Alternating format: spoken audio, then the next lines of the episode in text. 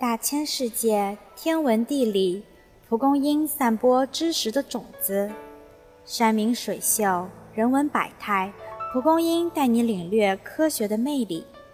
大家好，我是蒲公英学社的李子涵。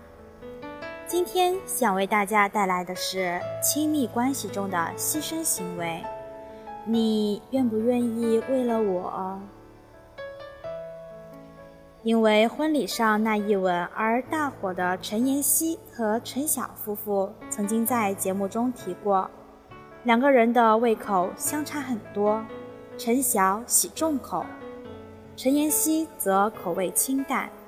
每次吃饭时，陈晓都会迁就陈妍希的口味，点很多自己根本难以下咽的清淡小菜。因为爱他，所以愿意迁就他的口味，放弃自己所喜爱的，这即是一种爱的牺牲。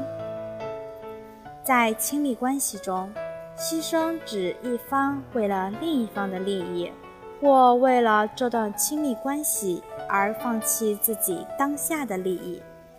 你愿不愿意为了我或我们？即常常是一种询问对方是否愿意为自己或这段感情做出牺牲的方式。按常理而言，只有当这个问题得到肯定回答，即对方愿意做出牺牲，提问者才会感到满足。牺牲对亲密关系有什么影响呢？为你付出，让我更相信我们的关系。一方面，研究者们认为牺牲对亲密关系有促进作用，它使伴侣对亲密关系有更高的满意度，促使双方对这段亲密关系有更高的承诺，提升关系的稳定性。在另一方面，研究者也会指出，牺牲会增加个体的心理压力。引发双方对婚姻的不满，尤其是当一方过多付出时，付出者会觉得心里不平衡，而接受者则会感到内疚。这些消极影响在女性中尤为严重。综合两方面的研究，我们可以推断，在婚姻中适度的、双向的做出牺牲，对关系是有一定帮助的。毕竟，再合拍的两个人也会有不一致的地方，需要其中一方做出让步。实际上，人们在付出的同时，也期望对方能以相对等的方式回报自己，因而牺牲不可单向化或极端化，即不能一方的牺牲明显多于另一方。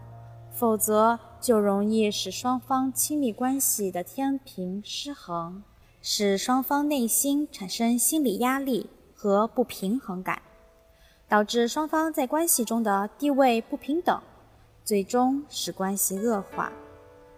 但这一说法因婚姻阶段和性别差异而不同，不可一概而论。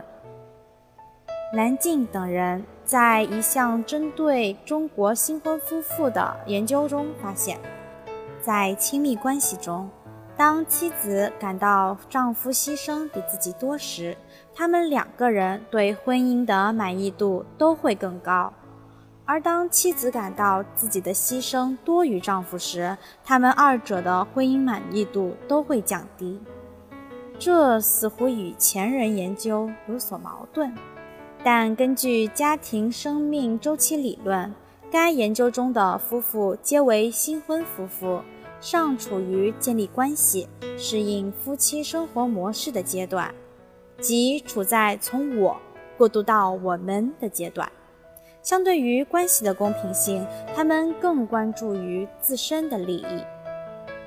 再加上近年来男女平等的思想。和中国传统女性对家庭的牺牲多于男性的价值观产生碰撞，使女性在男女平等方面变得更加敏感，更加在意自己和丈夫在这段亲密关系中的付出是否平等。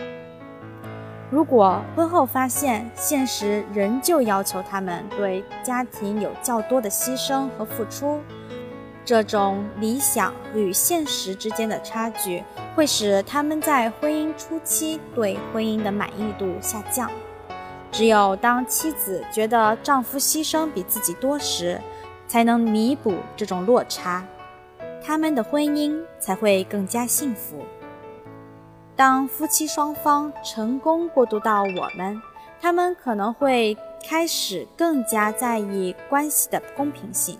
这时候，双方平等适度的牺牲会更有利于两人的关系持久，使关系更加长久。无论如何，夫妻双方相互为对方着想，相互迁就对方。相互对对方做出适度的牺牲，这种双向付出的关系无疑是最健康、最持久的。也即是一句话：“我爱你，所以愿意为你牺牲。”同时，我也通过你为我牺牲来印证你爱我。